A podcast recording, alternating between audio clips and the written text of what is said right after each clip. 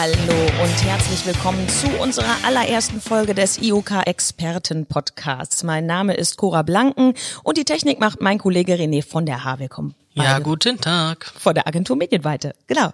Wir sitzen heute wieder im ICO, wie bei unserer Vorstellung dieses Podcasts, haben unser Rollköfferchen mitgebracht, haben unsere Mix aufgebaut, René seine Technik da. Wir haben ein dickes Kabelknäuel auf dem Tisch. Aber wir stellen in diesem Podcast die geballte Expertenkompetenz aus den IOK-Mitgliedsunternehmen vor und wir haben heute zu Gast deshalb Axel Balzer von Datatronic. Hallo Axel. Hallo Cora. Hallo René. Hi. Axel, du bist äh, Geschäftsführer bei Datatronic einem IT-Haus, das seit 32 Jahren am Markt ist und sich bereits seit 20 Jahren mit Sprachverarbeitung beschäftigt. Äh, als ich dich angerufen habe und dir von der erzählt habe, hier, wir machen Podcast, IOK und äh, magst du nicht vorbeikommen und was erzählen, hast du gesagt, jo, auf jeden Fall und Podcast cool. Warum?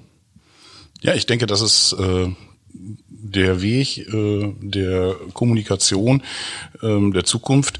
Wenn wir äh, ein paar Jahre zurückgucken, da äh, haben wir Fernsehen geschaut, mhm. wir haben ähm, Nachrichten gehört, äh, und zwar dann, wann sie kamen. Das heißt, äh, wer Kinder hat, weiß das, äh, die gehen nicht auf Kommando ins Bett, sondern da musste man, musste man dann ähm, halt die äh, spätere Tagesschau dann schauen, weil man sie wieder verpasst hat. Heute äh, bekomme ich das äh, als äh, Aufzeichnung zur Verfügung. Ich kann sie dann hören, wann ich das will und werde nicht getrieben nur der, der Medien. Und das ist, äh, finde ich, eine sehr interessante Geschichte. Das ist quasi on demand, ne? Also das haben wir auch schon gesagt. Podcast war eigentlich vor zehn Jahren schon mal irgendwie so eine Art Hype und dann wurde das auch gesagt, boah, das wird mega und so und dann klang das plötzlich ab und ich hatte so das Gefühl, es musste erstmal Video on demand vorziehen, damit jetzt quasi Radio on demand kommt, ne? Ja, irgendwie wollten die Leute das noch nicht. Also dieses lineare Fernsehen, was es ja damals gab oder heute immer noch gibt, das war irgendwie noch da in den Köpfen und dass es dann nicht lineares äh, Audiomedium gibt, das, das war irgendwie noch nicht so ganz äh, in den Köpfen. Ja, da war die, der Zwischenschritt da, nicht? Also wir haben dann aufgezeichnet eine Zeit lang und dann eben zeitversetzt geguckt und ähm, ich glaube, dass das beim Radio ganz genauso geht oder beziehungsweise, dass ich dann auch die Informationen, die ich haben will, eben abonniere und äh, ganz gezielt mir aussuche. Ich mache mein eigenes Fernsehen, mein eigenes Radio. Das ist halt irgendwie ganz wichtig. Ne? So Selbst, selbstbestimmt. Äh, Axel, ihr beschäftigt euch ja schon ziemlich lange eben mit der Sprachverarbeitung. Äh, ihr habt entwickelt ein digitales Diktat. Vielleicht kannst du mal erzählen, was ist denn das? Was verbirgt sich dahinter? Ja, also mir ist es sehr wichtig, dass wir immer von Sprachverarbeitung sprechen. Mhm. Ähm, meisten verstehen unter Sprachverarbeitung Spracherkennung. Ähm, da möchte ich noch mal ein bisschen differenzieren. Ähm, ja, unser Produkt von Datatronic ist das Produkt High Speech. Wir ähm, sind im Bereich der Steuerberater, Rechtsanwälte äh, unterwegs und ähm, versuchen dort das analoge Diktat durch das digitale Diktat zu ersetzen. Es gibt also immer noch sehr, sehr viele ähm, Installationen, wo Bänder genutzt werden zur Aufzeichnung. Ähm, da diktiert der Autor in, einen, ja, in eine Art Kassettenrekorder, in einer Stenorette ähm, sein Diktat, reicht dieses Band manuell weiter an sein Sekretariat und dort wird's abgeschrieben. Und diesen Weg kann man halt digitalisieren, indem man halt auf ein digitales Diktiergerät diktiert und dann das, die Datei, die Audiodatei ins Sekretariat überträgt. Dann gibt es unterschiedliche Übertragungsmöglichkeiten, ob es das Internet ist oder einfach das lokale Netz. Und dann wird äh, auf dem Sekretariatseite eben geschrieben. Herkömmlich geschrieben mit einem Fußschalter. Er kann, äh, man kann also vorwärts, rückwärts spulen, man kann ähm, unklar gesprochene Dinge nochmal genauer hören und das entsprechend abtippen. So, und der zweite Schritt ist dann, wenn wir schon das Audio-File im System haben, im Netzwerk haben, nun spricht da ja nicht viel dagegen, dieses auch zu erkennen zu lassen, mhm. automatisiert in Text umzusetzen. Das ist dann Spracherkennung.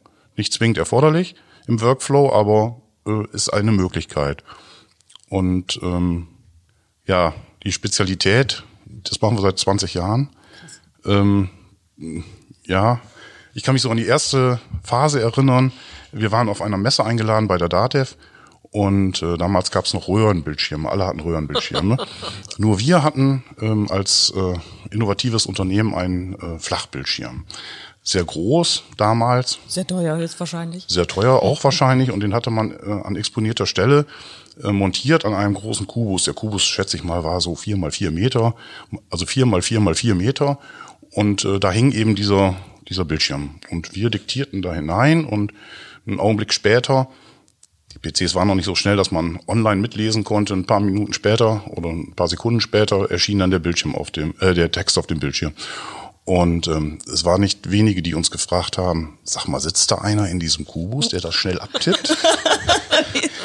Aber das waren halt so äh, die Startphasen und äh, bei uns war es eben schon ganz wichtig, dass wir natürlich sprechen wollten. Also nicht jetzt eine Stottersprache, äh, um etwas in Text umzusetzen und ganz normal, so wie wir jetzt auch sprechen, bis hin zum Dialekt, dass also der Kölsche Jack dann auch da hineinsprechen kann und das eben entsprechend erkannt wird. Und ähm, ja, das ist äh, hat ein paar technische Gründe, wie so etwas funktioniert. Mhm. Ähm, was ich noch, was ich noch total spannend fand, äh, ist, man könnte ja theoretisch, das hast du mir auch erklärt, man könnte theoretisch ja dem, nehmen wir jetzt mal eben den Rechtsanwalt, der diktiert da was rein, direkt sagen, hier, du diktierst das an deinem Computer rein und dann siehst du gleich hier, ich habe einen Fehler gemacht und dann kannst du den direkt verbessern, also der Rechtsanwalt selbst. Das heißt, man würde sich ja den Step sparen, dass man die Sekretärin dann da hat mit ihrem Fußschalter und so weiter. Du hast gesagt, ihr habt das extra äh, die Möglichkeit geschaffen, dass das nicht sein muss, sondern dass es im Sekretariat bleibt. Und das fand ich total spannend, weil da geht es um Effektivität. Ne? Ja, klar. Jede Technologie sollte eine Effizienzsteigerung darstellen. Ähm, und so ist unser System auch zu verstehen. Das heißt, wir leben in erster Linie den Workflow. Der Autor diktiert etwas und gibt dieses Diktat ab ins Sekretariat und hat mit dem Rest überhaupt nichts zu tun. In dem Moment, wo er mitliest auf dem Bildschirm, anfängt Korrekturen durchzuführen, es anders formatiert, macht er Dinge, die er vorher nicht getan hat, wird also ineffizienter. Das sollte nicht das, das Thema sein, sondern er sollte mit der gleichen Effizienz wie vorher auch arbeiten. Die Effizienzsteigerung bekomme ich im Sekretariat. Dort wird dann halt eben korrigiert und äh, der Text formatiert und das Schreiben finalisiert, bis hin zum Briefmarke aufkleben. Und ähm, das muss man einfach so vor Augen für sich halten. Aber ähm, natürlich gibt es auch die Variante, dass ich ganz alleine für mich arbeiten will. Am Wochenende, ich habe keine Sekretärin und ich möchte jetzt ganz einfach mal eben die E-Mail äh, loswerden. Das sind so Dinge, die können wir natürlich heute auch ohne weiteres abbilden mit den Technologien und den Geschwindigkeiten, die wir den, bei den Prozessoren haben. Und das wird ja auch irgendwie immer mehr. Das wird ja auch im privaten Bereich mehr. Ne? Also ich, ich kenne kaum noch junge Leute, die tippen. Die sind ja eigentlich fast nur noch am ins Handy quatschen. Also ich meine, das ist ja auch im privaten Bereich ein, ein Punkt, wo das total wichtig wird. Und manchmal äh, entdecke ich mich auch. Also ich persönlich, ich schicke die Sprachnachricht dann selten ab, aber ich diktiere dem Gerät dann auch, äh, dass, dass es, äh, was es dann eben schreiben soll. Ne? Äh, nur leider, ähm, wenn ich im Bus sitze, geht das gar nicht. Ja, das okay, aber vielleicht auch an der Stelle, wir müssen mal überlegen, was wollen wir denn überhaupt mit der Sprache? Ja. Ähm, wir können heute sagen, dass wir ungefähr, naja, vielleicht fünfmal schneller sprechen, als wir schreiben. Brauche ich denn überhaupt was Geschriebenes? Mhm. Ähm, ja, das hat was mit Kommunikation zu tun. Ähm, Sprache kann auch zur Steuerung genutzt werden, dass ich also ähm, Steuerungsbefehle abgebe. Das kennen wir vom, vom Autofahren her, dass ich dort ähm, ja, das Radio einschalte oder ähnliche Geschichten. Oder wir kennen es aus dem Haushalt mit Alexa, wo ich ähm, ja, Funktionen auslöse über die Sprache. Sprache erkennen, also in Text umwandeln, ähm, ist etwas, wo ich hinterher auch diesen Text durchsuchen kann. Das heißt, ich kann nach Schlagwörtern hinterher suchen. Man stelle sich vor, ich bekäme alle E-Mails in Form einer Audiodatei. Wie sollte ich dann nach einem Schlagwort suchen, nach einem Begriff äh, Vertrag beispielsweise als Jurist? Dann müsste ich mir ja alle Sachen durchhören nochmal, um zu dem Stichwort Vertrag zu kommen. Und ähm, das ist etwas, was wir eben ähm, heute mit Spracherkennung sehr gut abbilden können und dann eben auch solche Suchalgorithmen hinterher darüber laufen zu lassen. Wenn ich mir das überlege, wenn ich alle meine E-Mails Korrekturen zum Beispiel, Anpassungen, Kundenwünsche bekomme als Audiodatei, ich würde ja wahnsinnig werden. ja, aber ich finde das, aber das finde ich total den spannenden Punkt ich glaube, wir können theoretisch schon vieles mehr digitalisieren. Die Frage ist nur, ergibt es auch Sinn? Ne? Und, und das finde ich, das finde ich an der mhm. Geschichte total spannend. Ja, und dazu kommt natürlich auch noch die Schwierigkeit, äh, mit der wir heute leben müssen. Äh, die deutsche Sprache ist ähm, ja auch sehr vielfältig. Ähm, und branchenspezifisch leider auch. Das heißt, ähm, ich bringe immer ganz gerne so ein Beispiel, wenn der Biologe sagt, der gefangene Floh sitzt im Reagenzglas. Nun ist ja klar, ähm, der Floh sitzt halt nun mal im Reagenzglas. Und wenn jetzt der Jurist sagt, der gefangene Floh aus dem Gefängnis, dann ist auch klar, was gemeint ist. Nur beim Biologen sage ich, der gefangene Floh, da schreibe ich Floh groß und gefangen klein, weil der sitzt dann nun mal in dem Reagenzglas. Und beim Juristen, da gibt's schon zwei Möglichkeiten. Der gefangene Floh aus dem Gefängnis, gut, der ist abgehauen, schreibe ich gefangen groß und Floh klein. Der könnte natürlich auch Floh heißen. Also der gefangene Floh aus dem Gefängnis erzählt uns folgende Geschichte. Und dann wird dann Floh groß geschrieben. Das heißt, wir haben ähm, Besonderheiten in der jeweiligen Branche. Und das ist die Aufgabe unserer Spracherkennung heute, das entsprechend umzusetzen. Es werden also nicht einfach Wörter erkannt, sondern es werden Wortzusammenhänge, Wortfolgewahrscheinlichkeiten berechnet.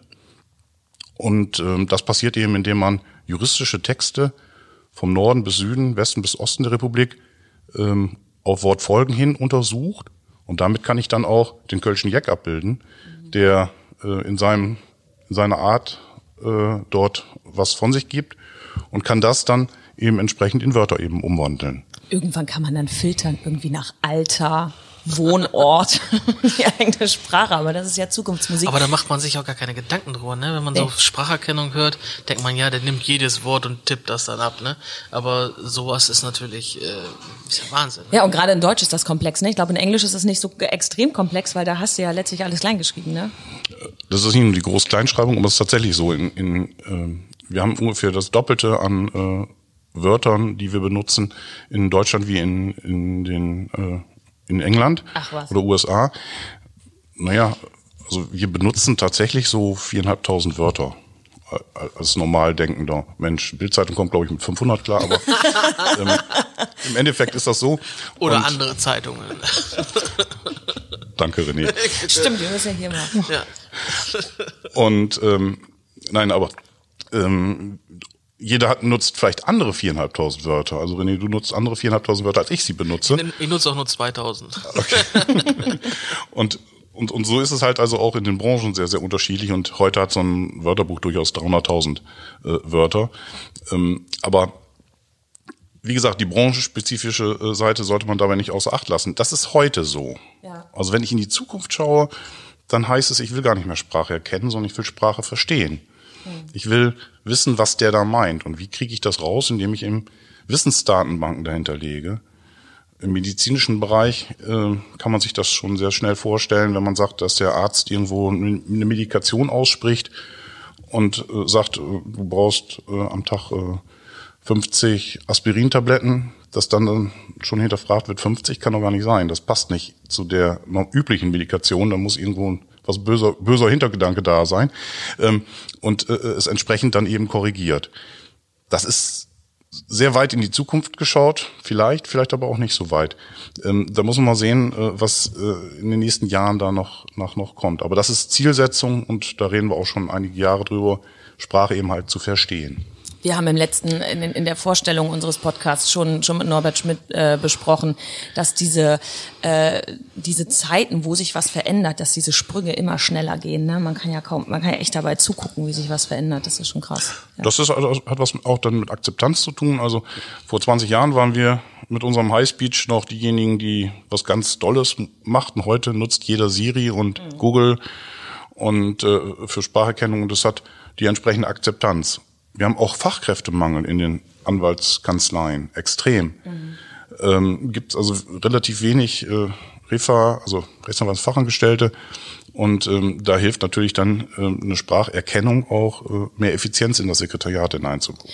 Ja, das ist, auch, das ist auch so ein Punkt. Ne? Wir reden häufig davon, wie ist das mit der Digitalisierung? Schafft die jetzt Arbeitsplätze, streicht die Arbeitsplätze oder passt sie sich eigentlich vielleicht sogar unserer Wirtschaftssituation an? Ne? Verlagert ist vielleicht etwas. Ja, ja, ja genau, so in die Richtung. Ja, ähm, eine kurze Frage, die habe ich nämlich auf, noch auf meinem Zettel stehen. Er wurde dir am Anfang so ein bisschen belächelt? Also ich hatte mal, ich, also ich muss mal aus dem Nähkästchen plaudern. Ich hatte mal jemanden, der, der gesagt hat, das mit dem Internet setzt sich nicht durch. Ja. also ich glaube, ja. er hat es vielleicht gar nicht so gemeint, wie er es gesagt hat, aber es war, es war ganz witzig. Ja, ähm, ich hatte ja, oder eingangs haben wir, haben wir drüber gesprochen, dass wir das seit 20 Jahren machen. Tatsächlich 99 äh, war ich auf das erste Mal ähm, auf der CeBIT damals ähm, mit Philips und Grundig auf dem Stand und habe dort Sprachverarbeitung, Spracherkennung auch gezeigt. Ähm, ich habe aber das erste Mal Spracherkennung verkauft, das war 1993 oder 94. Mhm. Damals gab es von IBM eine Spracherkennung, das war so eine Stottersprache, da musste man ganz einzelne Worte sagen und damals waren auch wirklich diese Worterkennung, nicht die Phonemerkennung beziehungsweise die Wortfolgewahrscheinlichkeit dahinter. Und ähm, naja, und diese Stottersprache funktioniert entsprechend auch nur sehr eingeschränkt. Und das hielt sich sehr, sehr lange. Und das hängt wiederum mit der Technologie zusammen, ähm, dass also die Prozessoren einfach zu langsam waren, um Sprache schnell umzusetzen in Text. Und das haben wir damals so gelöst, also vor 20 Jahren, dass wir diese Zeitversatz hatten. Das heißt, es wurde erst aufgezeichnet, dann zur Erkennung gegeben und ob der Erkennungsprozess jetzt doppelt so lange brauchte wie meine Stimme, ist ja egal, wenn ich das Ganze ins Sekretariat übertrage. Die wissen ja nicht, dass ich das gerade eben diktiert habe, die können das auch fünf Minuten später bekommen. Ja. Und diese Zeit wurde genutzt, eben mit dem Prozessor in den PC das in Text umzuwandeln. Mhm. Das haben viele nicht gesehen, die wollten also Online-Spracherkennung haben und ähm, deswegen wurden wir belächelt, ja. okay, aber das hat sich jetzt erledigt, ist wahrscheinlich. naja, in einigen Köpfen ist es noch. Ähm, es wird immer noch gezweifelt. Ähm, interessant ist auch, dass wenn man ähm, auf äh, Kongressen ist, wo es zu diesem Thema zum Beispiel Hardware gibt, Diktiermikrofone, Fußschalter und ähnliches, dann kommt man ja mit Wettbewerbern auch zusammen. Die nutzen die gleichen Mikrofone vielleicht und haben eine andere Technologie dahinter. Aber wir reden eigentlich nicht mehr über die Güte der Spracherkennung. Die müsste eigentlich so eben an die 99 Prozent und auch darüber hinauskommen ähm, sondern wir reden immer nur noch über die Frage, wie schnell bin ich da, dass ich so, dass ich den Text fehlerfrei erkenne. Und das bedeutet Training. Das bedeutet, dass ich unbekannte Wörter dem Namen, Straßennamen beispielsweise, aber auch Mandantennamen dem System beibringe. Und das ist in unserem System eben absolut ins Sekretariat ausgelagert. Mhm. Man kann es natürlich auch selber machen, aber eigentlich sollte das das Sekretariat machen. Ja, und ähm, das habe ich äh, bei anderen Systemen halt nicht, sondern da muss also der Autor auch gleichzeitig dann dafür Sorge tragen, dass das System sich verbessert. Gecoacht wird quasi. Ja. Ja, mega spannender Einblick äh, mal äh, in dieses Feld. Wir stellen ja eben in dem IOK-Experten-Podcast die Experten aus unserer Region vor. Also hier jetzt mal wirklich ein äh, Produkt der Zukunft, aber auch eben schon der 20-jährigen Vergangenheit. Total spannend, Axel. Ich würde ganz gerne einmal zum Schluss meine obligatorische Frage stellen zum IOK-Netzwerk. Ähm, Warum seid ihr denn da Mitglied mit Datatronik und was findest du denn so toll daran? Naja, einiges hat ja in der äh, vorherigen Folge der Dr. Norbert Schmidt schon äh, gesagt und ich möchte das eigentlich ähm, natürlich unterstreichen. Das Networking ist für uns äh, etwas sehr Interessantes und Wichtiges. Ähm, und der Austausch mit anderen IT-Unternehmen ist auch sehr interessant, auch wenn wir Wettbewerber manchmal sind, aber ähm, so haben wir doch ähm, auch gemeinsame Interessen. Denken wir mal an die infrastrukturellen äh, Probleme, die wir hier haben ähm, bei der Vernetzung. Aber es gibt ja auch branchennahe Bereiche. Wir haben im Vorstand alleine zwei Juristen. Der äh, Professor Hellwege von Schindhelm ähm, als auch der äh, Christian Herrmeier von Rudel Schäfer sind beides Spezialisten ähm, in ihrem Bereich. Und ich als Unternehmer habe natürlich meinetwegen gesellschaftsrechtliche Fragen ähm, die ich gerne gelöst haben möchte, oder aber auch IT-rechtliche Fragen. Oh ja, da kommt immer viel dazu. Naja, wenn wir einen Vertrag machen, einen Wartungsvertrag oder ähnliche Geschichten, dann äh, bedarf es da auch der Unterstützung. Und die bekomme ich halt auch aus diesem Netzwerk heraus. Da sitzen Leute, mit denen man sich unterhält und wo man genau weiß, dass die diese Fachkompetenz eben mitbringen. Und das ist ein sehr, sehr spannender Bereich. Und äh, naja gut, das Networking, die tollen Vorträge, die Verbindung zur Hochschule, das wurde alles schon genannt. Auch wir haben äh, Diplomarbeiten oder auch äh, Bachelor-Masterarbeiten äh, mit der Hochschule gemacht und ähm, alles eben über dieses IUK-Unternehmensnetzwerk. Eine ganz tolle Einrichtung, muss ich sagen. Und deswegen unterstütze ich die gerne. Und bist sogar Vorstandsvorsitzender. Aber Dankeschön. natürlich auch äh, Unternehmer. Vielen Dank äh, an dieser Stelle für den Einblick. Ich glaube, das war eine super tolle Werbung jetzt nochmal für das Netzwerk. Wir hoffen, wir haben uns auch beworben, bei allen Hörern und Hörerinnen den Podcast zu abonnieren und ähm, ja, freuen uns auf die nächste Folge. Vielen Dank nochmal, Axel, dass du da warst. Danke, René, für die Technik.